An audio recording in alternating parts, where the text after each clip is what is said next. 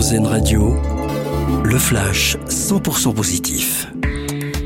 La France, toujours aussi plébiscitée par les touristes étrangers. L'an passé, ils ont rapporté 58 milliards d'euros, un record, chiffre dévoilé par l'agence Atout France, chargée de la promotion du tourisme français à l'étranger.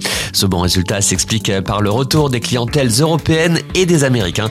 À noter que ce sont les Belges, les Allemands et les Anglais qui ont le plus dépensé chez nous en 2022. Va-t-elle décrocher son IGP L'échalote traditionnelle de Bretagne pourrait bientôt être considérée comme une indication géographique protégée. Dans le Finistère, un collectif a déposé un dossier pour obtenir la distinction.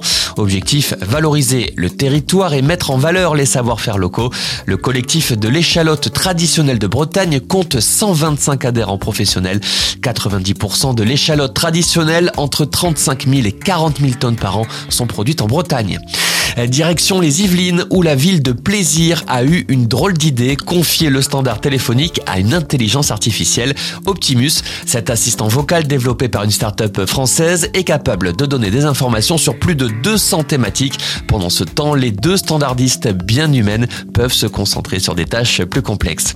Et puis on connaît le nom du président de la 76e édition du Festival de Cannes. Ruben Ostlund va succéder à Vincent Lindon. Le cinéaste suédois fait partie des rares metteurs en scène à avoir décroché deux palmes d'or. La dernière remonte à l'an dernier pour Sans filtre. La prochaine édition du Festival de Cannes se déroulera du 16 au 27 mai.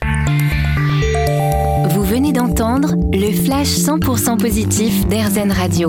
Une autre façon de voir la vie.